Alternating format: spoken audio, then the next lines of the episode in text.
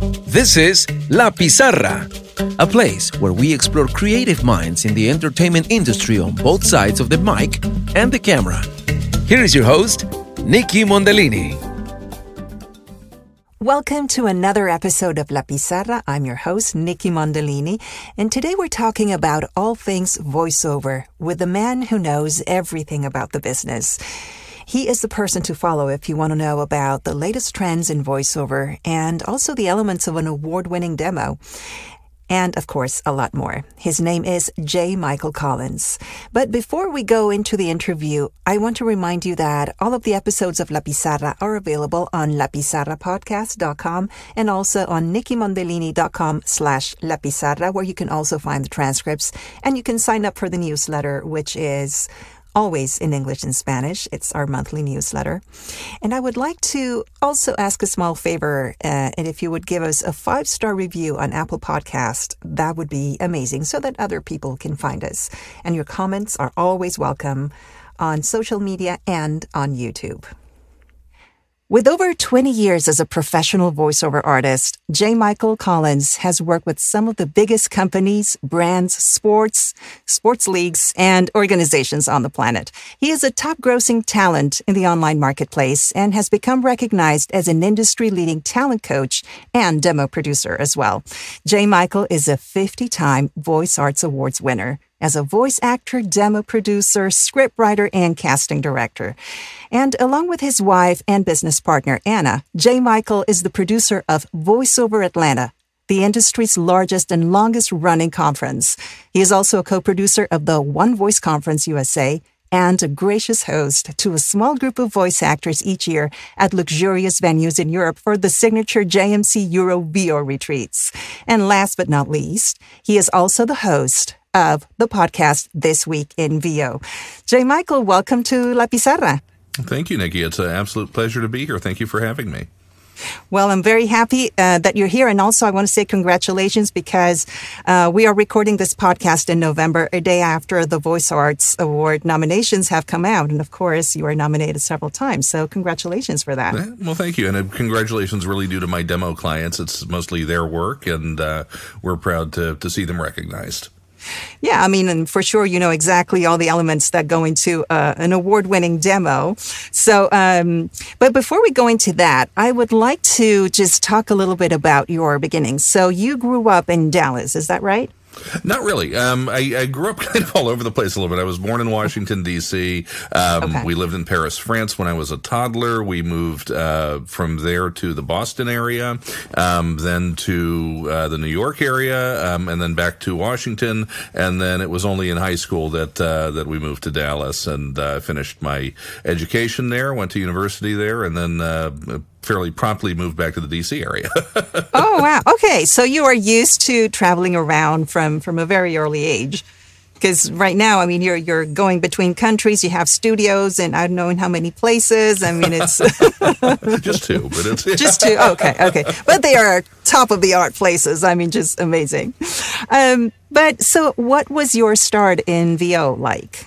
I think I've told this story so many times now, but it's uh, I, I, started in radio, and I, I, always, you know, when I was twelve, I was running coffee for a couple of shock jocks uh, in the afternoons after school, and by the time I was fifteen, I had a, a believe it or not, a business news, um, local economic news talk show, um, by which I say really just reading most of uh, mostly reading copy off the Bloomberg Wire um, and doing a couple of phone interviews, so it really wasn't that that daunting, but uh, but by 15, I had my first radio show, and I wow. wanted to be Howard Stern when I was a kid. I mean, my parents okay. probably shouldn't okay. have been let, letting me listen to him when I was 11 or 12, but yeah, um, exactly. part of part of my misspent youth. But um, but that's I wanted to be a shock jock, and um, it, it, didn't pan out that way. But what was interesting is that um, when I had that first radio experience, uh, even though I wasn't being paid much for the actual radio program, I started to make money doing VO for sponsors on the station, doing commercials for sponsors on the station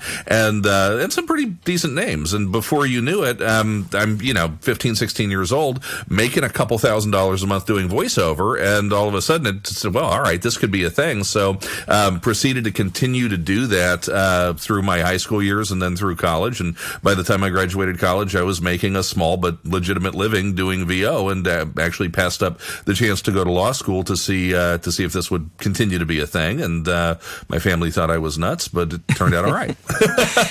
and it actually did. But what was the turning point for you from having a job and, and, and making a good, a decent living into like skyrocketing and really being one of the top industry leaders in, in voiceover? That's a really good question, and I, I think that it sort of began with the the shift in the industry to more of a DIY model um, back in the kind of mid two thousands. I mean, the, I always tell people the first ten years of my career, you know, I worked, I, li- I lived on a golf course, I made decent money, but not a fortune, um, but I worked five hours, 10 hours a week. And, you know, those were the days you would go in and record auditions in studios or agency uh-huh. offices or for a casting director. And, you know, I might audition for 10 or 15 things in a week and book a couple of them and it was enough to pay the bills, right? Uh, and I thought it was a great life. Now, if I had known that we could go out and find so much work on our own at that time, um, mm-hmm. I'd probably be retired right now. But, uh, but I, I think the, the ascendancy to greater planes in my career began when when we started to realize that we could actually go out and do some of this on our own. And don't get me wrong, we love our agents and we love our casting director friends and we love our managers and we love all the people who are involved in the process for us. But the the evolution of the industry to something where talent can go out and find their own work is something that dramatically changed my career, and I think just changed the the, the careers of and the trajectories of many other artists in the business. Yeah, I think you're right because it's it is a turning point and it's uh, it's something that that we have to do because there's so much competition. I mean, for example, my agent in Houston, uh, I remember when I started doing VO, like you know, like that, just more seriously in 2007. Uh, there was not that much competition. You know, I would book fairly consistently. We were doing uh, a lot of e-learning, a lot of for uh, the oil industry, the medical industry, and I would go out to other studios, and that was the model, right? Then right. bit by bit, uh, suddenly I didn't book as much. And I was like, well, what's going on? You know, I was really wondering what the problem was. Then I started to find out that my agent was actually broadening, you know, they were having a lot more people in the roster. So there, the level of competition was really heightened at that right. point. And then I learned from other uh, agents or from other talent, oh, you can have agents in several cities and you can do this and you can do that. But not until I saw that it was really up to me to start, uh, you know, getting serious about my website and about looking for work in my own clients uh, is that, that my business really started to go to another place, you know. And speaking of that, um, I wanted to touch on something about conferences because uh, you, of course, are heading uh, VO Atlanta with, with your wife Anna, uh, and I'm it following is, closely behind Anna is mostly how it works. But yeah,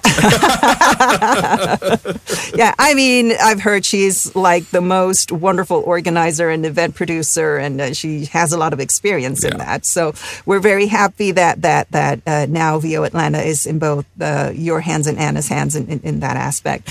Um, but I, I, really can sense a difference uh, between you know, a before and after of going to conferences like VO Atlanta. For me, it, it was also a game changer.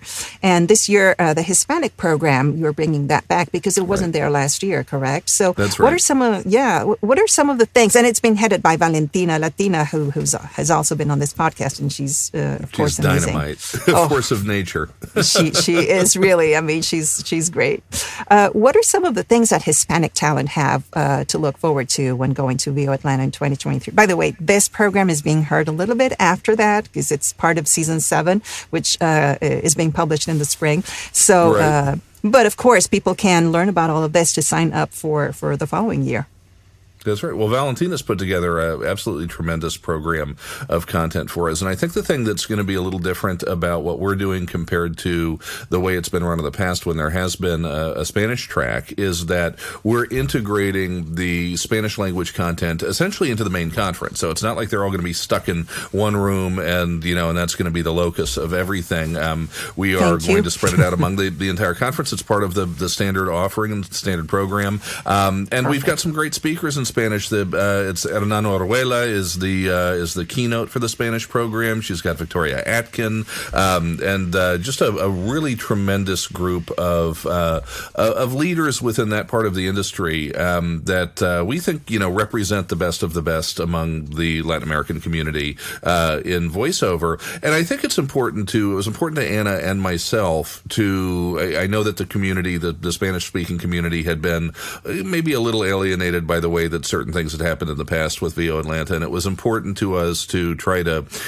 start on a new foot and to welcome everyone back um, in a way that uh, that allows them to be, you know, a part of the the main event um, and to be respected and treated with with the place that they deserve to be. And considering how much growth there is in Spanish language VO in the United States and elsewhere, and how important that community is just in terms of uh, the population now in the United States. I mean, we, we want the voiceover industry to look more like America looks, right? And yeah. we need we need more Spanish representation. So we're glad to have Valentina in charge, and uh, we think we put together some great content.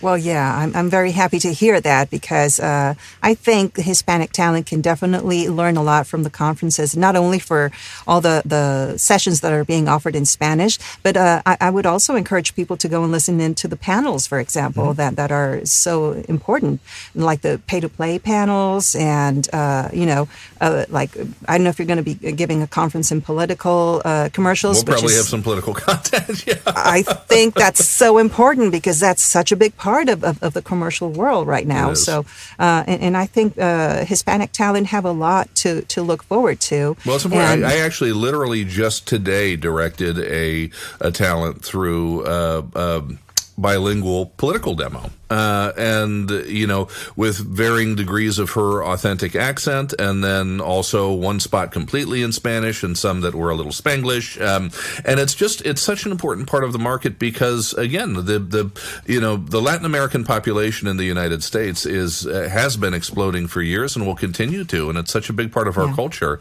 Uh, you know, we, we need to have that representation. And so I think it's important for the conference to do that. Yeah, absolutely. And so uh, I encourage people to sign up, and I'm going to have links to that in the show notes for sure.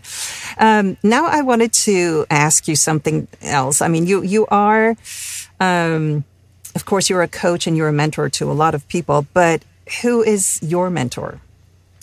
that's a that's a good question. Um, in terms of did I you know learn from anybody or study with anybody, I didn't. I, I grew up you know I, I, learned this from getting into the radio business and some level of trial and error when I when I was younger. But um, if there's somebody in the industry that I would describe as someone I look up to and someone who I like to emulate in terms of the way that I carry myself and the way that I approach the industry, I don't think there's anybody classier in the business than Joe Cipriano. And wow. he's become yeah. a very, very good friend of mine over the years. Uh, you know, he's, he's kind of like the older brother I never had in a lot of ways. And so if I've got a, a mentor, I'm not sure that's the right word, but um, certainly someone that I look up to and I aspire to model the same engagement engagement and behavior and class that he's demonstrated over the years. And I think he's a good role model for anybody getting into the business. Yeah, absolutely. Absolutely. And, um, if you were, well, you commented a little bit about it that he would have gone into law school. Is that the route you would have gone if VO hadn't hypnotized Probably, you? yeah. Probably.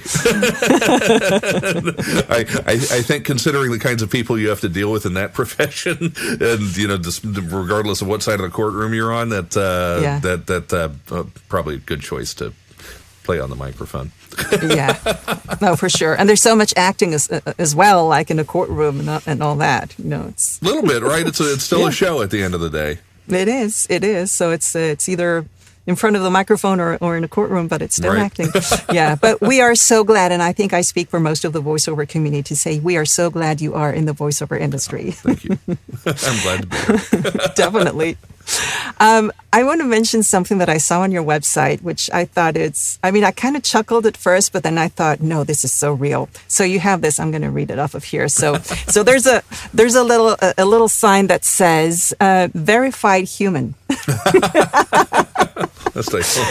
and then that note that says, uh, J. Michael Collins guarantees that all work is authentic and will never be created by a voice clone or AI model. And actually, it's so important to to make that distinction, isn't it? Yeah, I mean, it is, and you know, it's funny because we don't really know where where all this is going. I uh, my my suspicion is that it's going to fairly substantially impact the very low end of the business, and will probably have a little impact towards the middle end, and not much impact on the high end. Um, but one thing that uh, I have kind of made a habit of over my career, and it's typically worked out well for me. We'll see if it continues to. Uh, is swimming against the the stream a little bit or going against the herd a little bit. And there are a lot of people right now who are in a rush to go out and make AI models. Um, and I still haven't quite seen a use case for how voice actors are going to really monetize this in any meaningful way. If, if I do, I you might change my mind. But for the moment, one thing I do see as something we're going to run into in a few years, and the people who are out creating voice models probably want to think about this right now. And I don't think enough people are. And that is that I believe, uh, particularly when it comes to things that involve very, very proprietary information, sensitive information,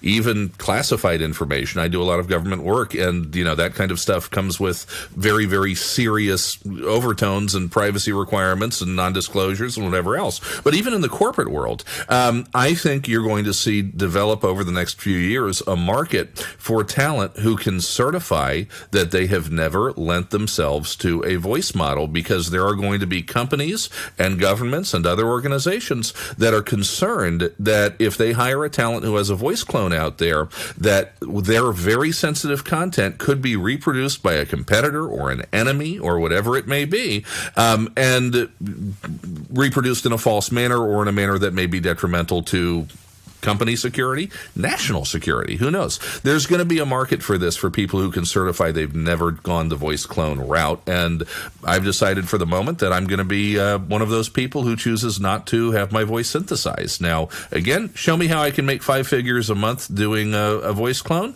we'll talk. But anything less than that, I, I, I, fail to see the advantage for an individual voice talent compared to the potential income lost over time. Yeah, I mean, I've I've heard that there are companies that you can license that to, but that has to be done in a in a in a contract, and that has to be so well laid out for right. you to say finally, yes, I'm going to record X amount of prompts right. for you, sell them to you, but this is how much you're going to pay me in royalties, and every time you use my voice, I mean you know, not, not many companies are going to be willing to say, well, you know, no, because I have more people that I can do this for and, and they charge half of what you do right. or whatever. Well, it also doesn't prevent, uh, you know, a defense contractor, for instance, okay, from saying, well, look, it's great that you've protected yourself by creating licenses and making sure they can't use it in a manner that you don't authorize. But because it exists, we're not going to work with you right? Exactly. And yeah. nobody's thinking about that right now. Nobody's thinking about how important so many of these companies take their security that this could be looked at as a liability. I think we need to think more about that. I think you're right. I think you're right. That's definitely something that has to be talked about and, and considered. And, and I think more people, uh, you know, more voice actors should should say that up front, you know, and maybe also have a, a, little disclaimer thing there on their website. You know, right? human, right? So if, yeah, verified if you prick human. Me, do I not bleed? Um. For sure. My goodness. Before we go on with the interview, I want to tell you about Squadcast, the platform that I'm using to record most of the interviews for this podcast. Squadcast has excellent sound quality. And the best thing is that your guests can join the session from a computer or their mobile device from anywhere in the world. All they need is a stable internet connection. Find the link in the show notes and try Squadcast free for seven days, and then you can decide which plan best fits your needs, either audio only or the video option. Squadcast has many advantages, like the possibility of having up to nine people in the session, for example, in a virtual meeting and you can download your mixed and mastered audio files with Dolby sound quality. Try it out at squadcast.fm slash question mark REF equals sign La Pizarra. This link is in the show notes. Um, okay, so you, of course, work with several agents and you have managers, and and you're also on, on pay to plays. And how do you find the time to be everywhere to do everything? I mean, and I want the name of your vitamin supplement. Lobster. Um, I, I, I, don't mind that. it used to be gin, but after we had a kid, we had to change. But uh, um, I, of course, my, my great saying is "sleep is for the dead." Uh, but, oh. Um, now, you look. I mean, I'm, I'm, a big believer in work hard, play hard. Um, hmm. You know, today I'm in the middle of my week. It's a Tuesday, uh, which means I'm pulling, you know, 14, 15 hours today, uh, and that's pretty common for the middle of my week. 16 is not unheard of. Um, 18 is not completely unheard of. Uh, but you know, look, I I get a lot done in a condensed period, usually during the work week. And people see me on social media. I take a lot of little three day weekends and go play in places, and we take our time off too, and we have fun. Um, but I think the biggest thing is having a disciplined, consistent um, routine and schedule, and sticking to it, and uh, you know, not. Um, not bailing and quitting when when things get tough and when you're tired uh, you know and understanding also when to walk away when when when you're completely out of gas because we do have to give ourselves some relief but um, sure. I think I think to some degree routine is the key because I do have a lot on my plate I'm making a lot of decisions relatively quickly on a daily basis doing a lot yeah. of auditions on a daily basis doing a lot of recording on a daily basis and you know and running numerous other VO adjacent businesses at the same time but exactly. part of it's also the fact that I've got a tremendous team around me I've got uh, number one, the most wonderful wife on the face of the earth who supports me in everything I do and who has become more integrated in our business over the years. Um, and I've got, uh, you know, what we jokingly refer to now as the Lob Mob, uh, which is my uh, my collected group of about a dozen or so knuckleheads who support our businesses in in various ways. And people like Bridget Reel and Jen Henry and Kayla Jackson and Lynn Norris and Jessica Matheson, who's Anna's personal assistant, and and AJ McKay, you know, and uh, and so many more. Um, so without them, obviously, it, it, wouldn't be possible to function at at the level that we do. But uh, but I, I think you know, for an individual voice actor, have your days be consistently scheduled in a manner that works for you. And that's different for everybody. If that means six hours, six days a week, great. If it means 14 hours, three days a week, and then you need some time to decompress, great. Whatever works for you. But um, yeah, work hard, play hard is kind of my philosophy. Yeah, for sure. I, I, think that for a lot of people, it's hard because you're working from home to really establish your own times, your your own schedule. You know, uh, it helps. Like if you have kids, like for me at the beginning, that's the thing. You know, uh, make sure they get to school on time, and then uh, you know just work, do most of what I can in the morning, and then right. afterwards when they you know I pick them up. So that, but now they're all in college, and so I have more. But then I t- tend to go on the too much. Like, oh, now I, I have all this time to work on my business. There you go.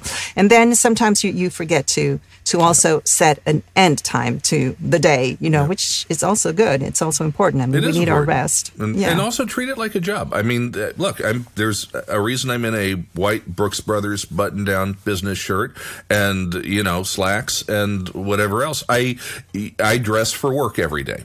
I don't, you know, exactly. put on my PJs and then come and and you know and try to be voiceover guy who uh, who who doesn't have to show up to a real job. This is a real job, so I dress now. I mean, that does that work for everybody? I don't know, but it works for me, and it reminds me that I'm in the office. This is my office, you know, and uh, and when I'm in here, I'm at work.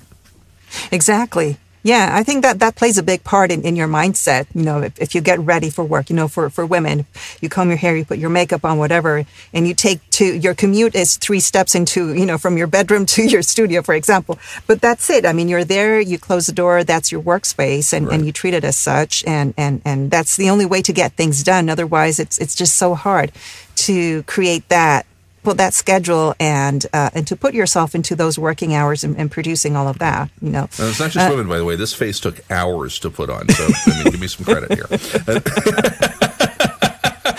little touch here, little touch there. I'm not, I'm not sure it worked, but oh my goodness, don't we do so much? You know, beauty hurts, and then right, yeah, we have to do a lot for it. But uh, okay, let, let's talk now a little bit about. Uh, like like the luxurious side of VO. So your your much coveted Euro VO retreats, which I still have to get on. And by the way, can I get into your uh, waiting list? I mean, because it's of course as soon as you start talking about it, it fills up, and it's just, within yeah. hours, hours. So, but I think uh, okay, tell me the difference between going to a conference and paying for the X sessions, for example, and then going to the the Euro VO retreat. Well, it's a pretty dramatic difference. I mean, in the sense that you are essentially it's full immersion. Okay, and that's conferences are fantastic because you come and you get a, a little bit from everybody, and you you learn you accumulate a lot of knowledge over the week. You make a lot of contacts. You have fun. And con- what, what I th- I mean, and I probably shouldn't say shouldn't put something over the content at conferences, but for me, what I've always thought was the biggest draw to conferences is it's where you find your tribe. It's where you find yeah. you know your group of friends, and you hang out and you you make connections. And we hire each other all the time. So sometimes yeah, you're better. Yeah, I mean, sometimes you do better when you go to a conference finding a group of friends that you have lunch with than you do hanging out with some casting director who's going to forget you in 15 minutes, right? Um, because those friends are people who will send you work in the future and you can reciprocate and send them work in the future. But yeah. the retreats, the biggest difference is it's small group. Um, you know, when we do our smaller venues like Barcelona, we're limiting that one to 10 people now. Um, you know, we bring in six or eight uh, teachers who are some of the best in the business, uh, and they get to live with them for a week. I mean, that that is like Big Brother VO, that particular venue, and uh, you know they come in and they basically hang out in this really cool big house overlooking the Mediterranean and these beautiful white sand beaches for a week, and they they form little families, um, and it, they just get to know each other. And you know what happened? We we never advertise, oh, you're going to get signed by an agent or a manager, or you're going to book work with this casting director or anything like that. But people do take people under their wing. You know, people develop relationships and they get to know each other, and things can develop from that over time as long as you, you know, treat it like like like a respectful business thing that it should be, um, and yeah. treat people like human beings. But uh, you know, the it's it's small group. The sessions are two and a half hours at a time, all of them. Um, they repeat during the week, which means that uh-huh. oftentimes okay. by the time you get to the third time the presenter's doing their session, even the really big name people, we've had Mary Lynn Wissner have two people for two and a half hours. We've had Pat Brady have two people for two and a half hours. At this most recent one, I think Trish Ryan uh, from DPN had one where she had like four people for two and a half hours, right? So um, you get the chance to really, really dig in with these people in a way that that number one, yeah, you could do a private with them, you could do a one on one, you could do a couple of one on ones, but if it's over Zoom, if it's you know a mile away or a million miles away, it uh, it's not quite the same experience as being in the room and then going downstairs and having a glass of wine with them afterwards and talking about something other than shop. So it's um, it's an experience, and you know we try to we try to wine and dine people and make them think about nothing for that with no worries for that week except for voiceover and mm. the ability to hang out with some of the coolest people in the industry and get to learn things to a a depth that might not be available elsewhere. And I think that's the draw. Um, yeah and you know we we we genuinely aren't making money on these things. Um, I I think part of the reason that they become popular is people see that we put back pretty much everything we take in into these. This has never been um, about making a profit. There's some we clear a little bit on. Really, I always say if I can clear what I lose in a week of voiceover, we're happy with that. Um, they've almost become a, a, for us, even though it's work and it's often a lot of work for Anna and a little less work for me because I'm hosting and and she's doing all the stuff behind the scenes. But at the end of the day, it's um, you know, it's become almost like a week long getaway for us with some of the people we love most in the business. And, and then we mm-hmm. make new friends and we have these new families. The Switzerland group, the WhatsApp group from Switzerland is still going now. And that retreat ended, what is it, November? That retreat ended six weeks ago, eight weeks ago, um, something like that. Wow. And we yeah. have some of the Facebook groups that are still going two, three, four years later. So they're, they're fun. They're fun. And look, I get that, um, you know, I did an interview with Paul Strikwerda recently where we talked about, you know, the accessibility of these. And obviously it's a price point that not everybody industry in the industry is going to be able to, to attain. But they're not really designed. When we have newcomers come to these, they're pretty advanced newcomers. Um, they're people who are kind of all in on it, and for the most part, the people who are coming are people who are already fairly well into a, a professional voiceover career. You know, a lot of five figure earners. We do even have people coming in now as attendees who are in the low to mid six figures coming in to attend. So there's a price point associated with it, but the type of talent who is really really meant for are the people who are looking to go from doing okay in the industry to elevating to the next level. And that's what it's really all about. It's not for somebody who, you know, just discovered voiceover and, you know, and, and, and wants to yeah. get their feet wet. That's, you don't, please don't come spend that kind of, we probably wouldn't let you anyway, but please don't come that, spend that kind of money on something like, go to VO Atlanta, go to One Voice, go to, go to the conferences that are out there. Um, but, uh, but the retreats are, yeah, they're, they're a labor of love. Oh, yeah. Well, I, I mean, it, it, certainly has all of the elements that, that uh, a lot of people like you know that have been in the business for a while are looking for um, because you you want to specialize on, on, certain things and then get mm-hmm. more of what you're doing and, and uh, in a very nice way and get away and uh, and doing it in, in, a different setting it's is very inviting so well, uh, I, want, I, want, to add yeah. one other thing if you don't mind which is that um, sure. one of the things I always say at the beginning of the retreats to the people who are attending and I'll give you a little glimpse behind the curtain here is that I ask them to, to look around and to look at the the venue that we're in, which is often fairly spectacular, and uh, understand that there's so much promotion of mediocrity and grind and you know be happy with less in the voiceover industry today. And what i mm-hmm. want to demonstrate to people is that that's not the way it has to be. Look around. This can be the life that you have. This can be not a fantasy that you experience once in a lifetime. This can be your everyday. That's attainable in this industry. It doesn't happen for all that many people okay? But it is attainable in this industry. And i really believe that you know when we shoot for the stars we make it sometimes. Sometimes we land on the moon, but we're still doing pretty well, right? That's mm-hmm. what the retreats are all about. I'm so glad you brought that up because a lot of the time, especially when, when we're starting out and, and you see um, all the prices, uh, you know, the, the, budgets on pay to plays or even what, what agents are, are throwing your way and, and all that. And you're thinking, you start to form yourself like a mindset of, of how things are and and you're like you know barely breaking even and, and thinking well that's that's you know you have to keep grinding and have to uh, be throwing i don't know 50 60 auditions a day mm. and, and and then thinking that i mean you turn into a little auditioning machine and and then at some point you sort of lose a little bit of that uh, inspiration or, or that passion that you started in in the business with. Right. Uh, and I think it's important to look at the other side of things and saying, okay, you are, you know, you need to learn how to set your rates. You know, and that's always a point of discussion. But I think it's so important to be able to negotiate and and to learn what you can ask for and to value yourself. And and and if you've been putting money into your business and and and, and all of a sudden you have a booth and you have better equipment and all of mm. that, and that shows and your quality and the and the sound quality shows, then then it's okay to look at things in, in another way and say, okay, I'm going to turn down these things that are not within the budget that I right. need, and I'm going to put my attention to more of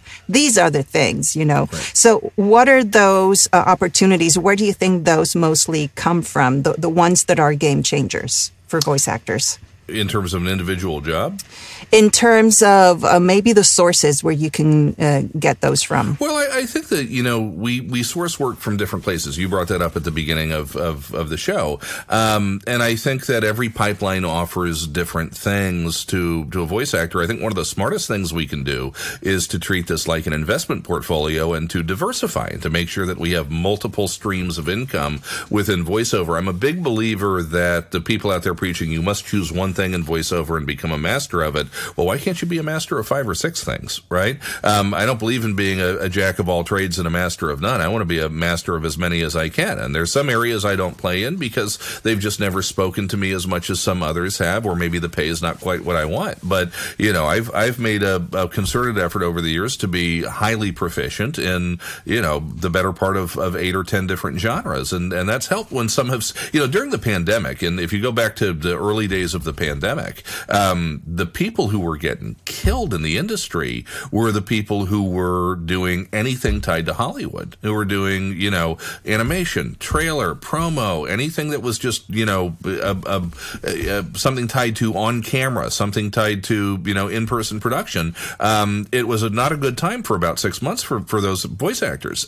If you were doing commercial. Surprisingly, I, I, was shocked commercial actually went up during the pandemic, but it did. Yes, it um, skyrocketed. But yes. if you were doing e-learning doubled, medical narration tripled, corporate narration was strong. Um, if you were in those places, there was more work than there had ever been. And, you know, if you had a broadly diversified career to where, okay, you do, you know, I do a little trailer, I do a little promo, I do, I don't do much animation, but that work, okay, that's gone now. That's great. But here's medical narration going crazy. Here's e-learning going crazy. It's corporate, and we're, you know, thinking at the beginning, ah, are we in the apocalypse? But here are these things that come in and, and replace the things that go away. So, you know, where do those opportunities come from? I think if people are on pay to play it's often about two things. Number one, with commercial, it's volume.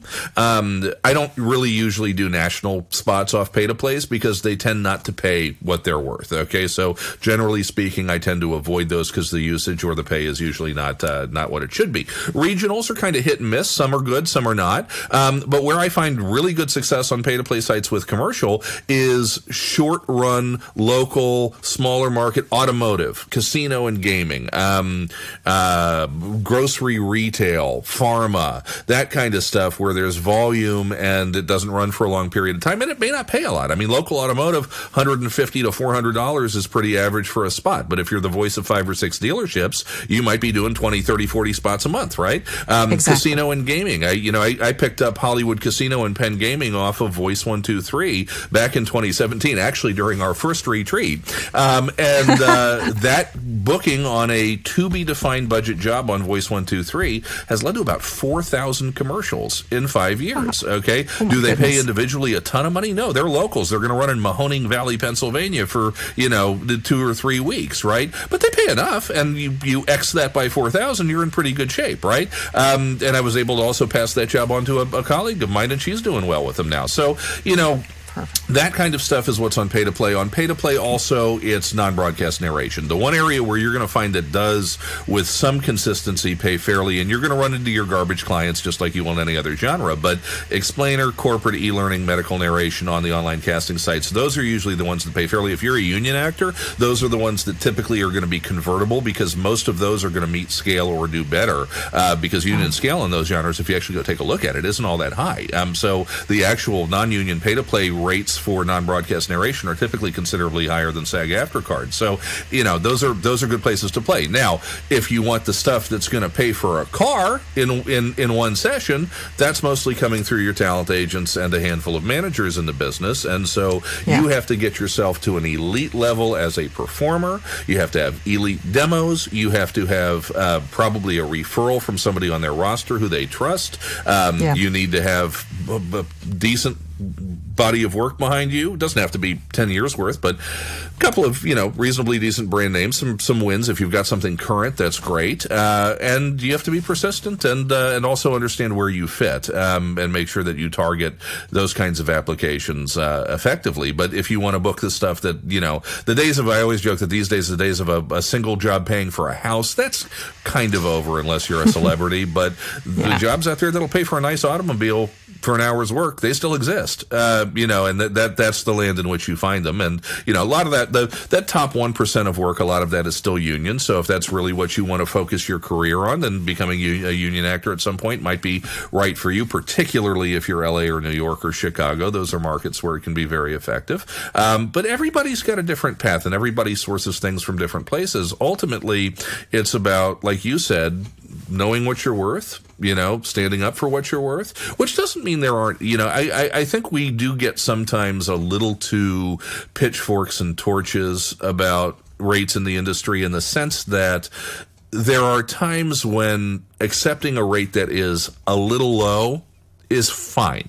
You got to feed your family, okay? You got to pay your bills. Um, there's a difference between a rate that's a little low and a rate that's abusive. And part of the job uh, we have as talent, and part of the job some of those of us who teach and those of us who coach uh, have, is to educate ourselves and to educate others about the difference between those things. What's a great rate? What's a good rate? What's an acceptable rate? And when you should absolutely walk away. And you know, and, and that that's that's all part of the game. But the cool thing about the voiceover industry in 2022, moving into 2023, is that there is still despite so many people wanting to be a part of this, there's still far more work out there than there is quality talent to do it. And I always tell newer talent, I'm like, look, you know, there's you're, you're probably not going to get rich doing this, okay? But the bottom line is that there are 200,000 people in North America calling themselves voice actors. Out of those 200,000, 10,000 are making any kind of decent money, and it's a thousand or two booking most of the work. And there's a reason that if you look on voiceover social media and you look at who's popping up with new work all the time and talking about their wins, not bragging, just talking, posting, posting their spots, whatever it might be. It's still kind of like 80% the same people it was eight or 10 years ago. Um, mm-hmm. It hasn't changed. They're newcomers who have come in and done really well, right? But it's still a lot of the same folks, and it tends to be a lot of the same folks, and there's a reason for that there aren't that many people who are actually that amazing at this job. And if you're one of them, if you can handle the tech, if you've got the performance, if you treat this like a profession, it's still a good place to play. Yeah, exactly. And, there is a difference, you know, and you have to see your career as something that is progressing. And because if, if you find yourself stalling at some point where you're kind of stuck and you don't know what to do or how, to go about those things, I think that's the time to get more coaching, more into it. But then, first of all, really think if that is what you really want, you know, because maybe maybe people have reached a point where they I know they, they, they couldn't give more in that area, right? right?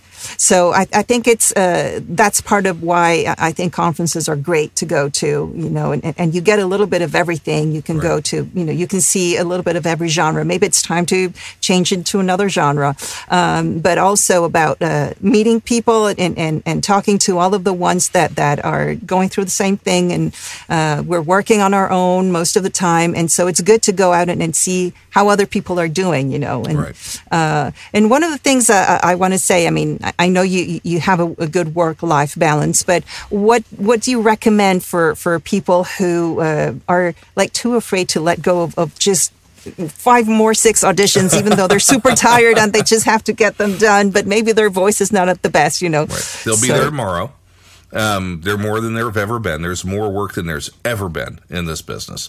New media, yeah. streaming media, there's more work than there's ever been in this business. Um, the pandemic, more work than there's ever been for e-learning, for medical narration. There's still so much more distance stuff going on than there used to be, even though we're coming out of it.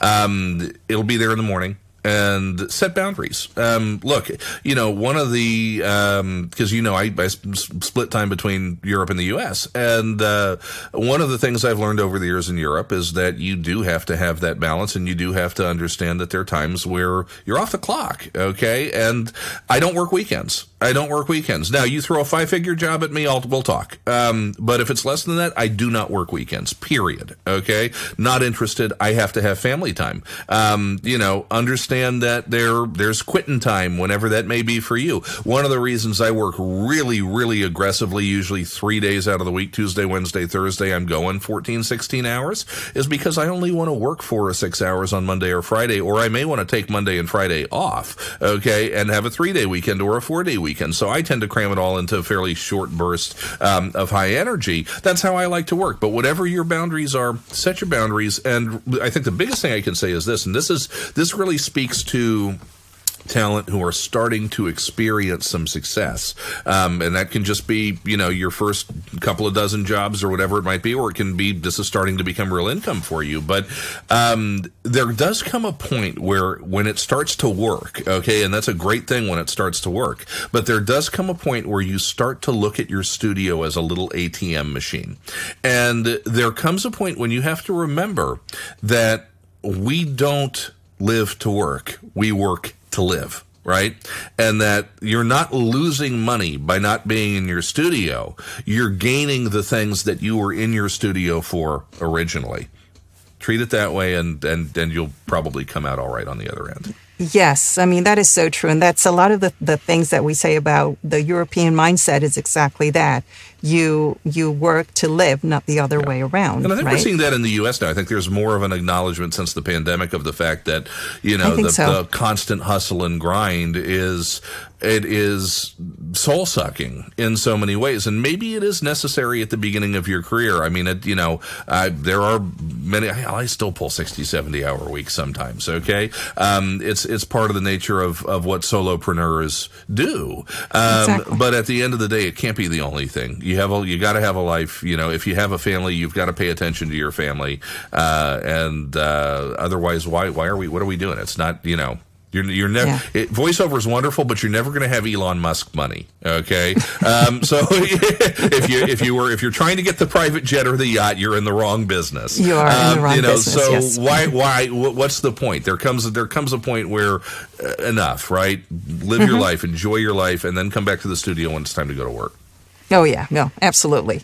Um, I wanted to see a little bit about what your opinion is on people who are, uh, you know, I have a lot of uh, bilingual listeners for this podcast, and maybe they are living in uh, Latin America or in Spain, or also maybe in the US, but they have different levels of accent when they speak English.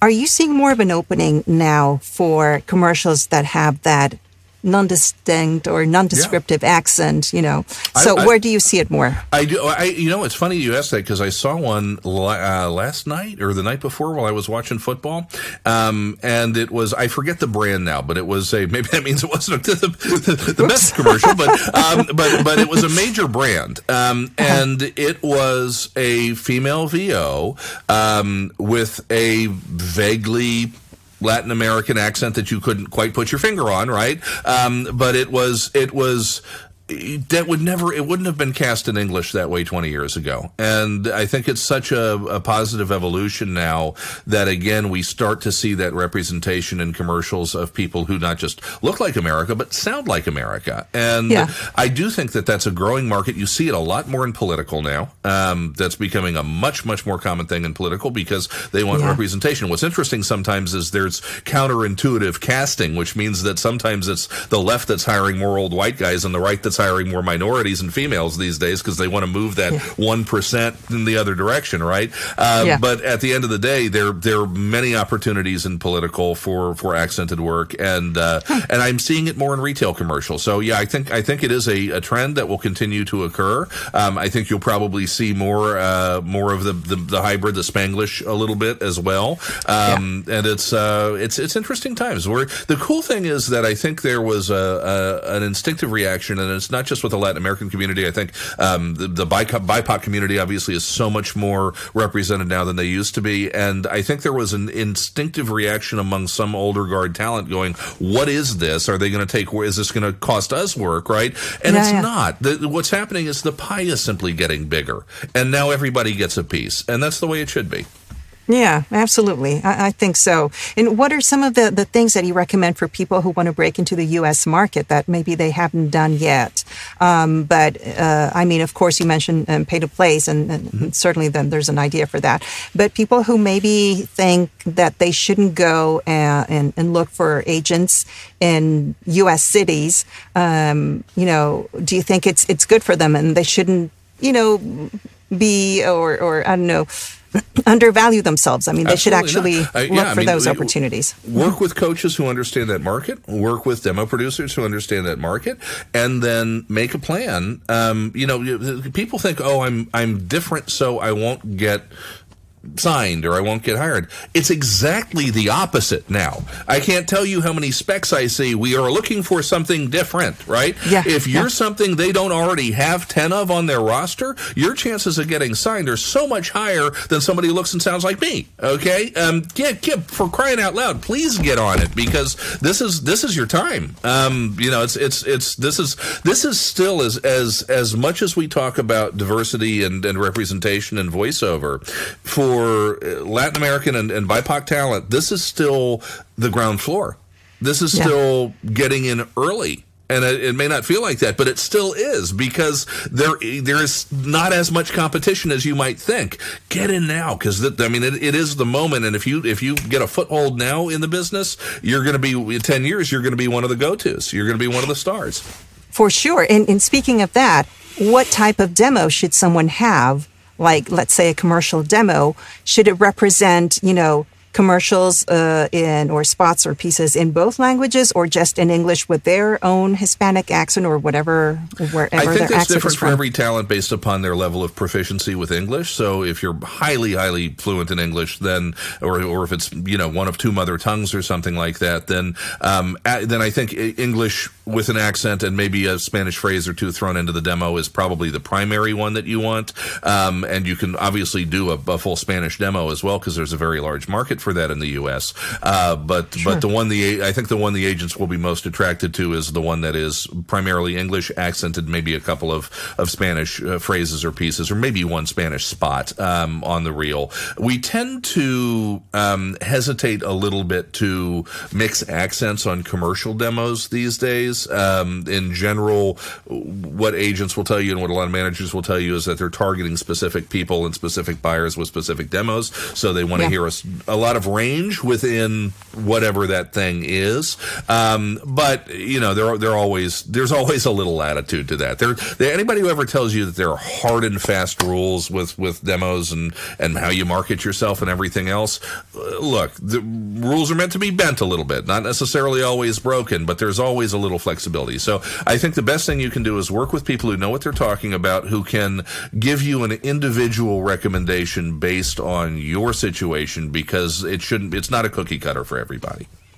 Sure. So it's it's always like the way to get in with with a, a top rated agent is always through a recommendation of someone who's already in their roster. It's very and, valuable. Yeah. Yeah. And and, okay. and, even more so if you can get a recommendation from an ad agency that you've worked with that they trust. Mm. Okay? okay. Somebody who might bring them business or who already does bring them business. Um, that can be even more valuable. It's kind of kind of your pecking order. And I, I probably shouldn't say yeah. this because it sells my it sells, sells what we do short. But at the end of the day, it's kind of like ad agency or current or potential client right, or, or production company, current or, or potential client, followed by talent who books consistently on their roster as a good referral, followed by coach or demo producer down here, right? Um, they, they love to see that you go to me or Chuck Duran or Uncle Roy or Eric Romanowski or, you know, any number of other Anne Ganguzza or any number of other people to get your demo done. That's a mark that you're taking your, your business seriously. Um, sure. But at the end of the day, uh, we're a little less important to them than, than somebody who will vouch for you who is already putting money in their pocket or could, right? Sure. Yeah, absolutely. And so, uh, where can people find you to uh, get information about, of course, the, the conferences and uh, to learn everything about uh, the demos and all the different genres that you well, do demos in? If you if you butter up a lobster tail and just throw it out somewhere within ten or fifteen minutes, like a truffle you will hog, be there. I'm going to be guys. Um, that is the best way. Kind okay. of like the bat signal, you know. But, uh, Good to know. But, you can, if you're interested in coaching and demo stuff, uh, jmcdemos.com, uh, also jmcvoiceover.com.